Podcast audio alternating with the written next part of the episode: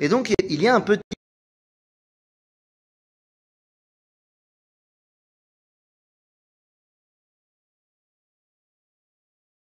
Et dans le mois de Cheshvan, eh bien, il va nous dire quelque chose. Vous savez, le mois de Cheshvan, eh bien, on a l'habitude de le penser pauvre, à tel point qu'on va l'appeler Mar Cheshvan. Mar, ça veut dire amer.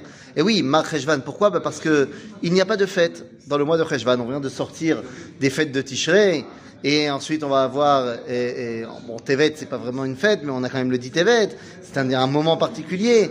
On a également, bah, qui se lève évidemment, Hanouka. Donc, le mois de Cheshvan est un mois un petit peu appauvri, en fait. Et donc, on pourrait penser que le mois de Cheshvan n'est pas au top. Eh bien, nous dit le Rav Kook dans Meged Irachim pour le mois de Cheshvan, chez Cheshvan, hu shel Am aujourd'hui, c'est le mois, dans le, des fois même, des fois même Toldot. Donc ça veut dire que c'est le mois dans lequel on nous présente la de Akedat.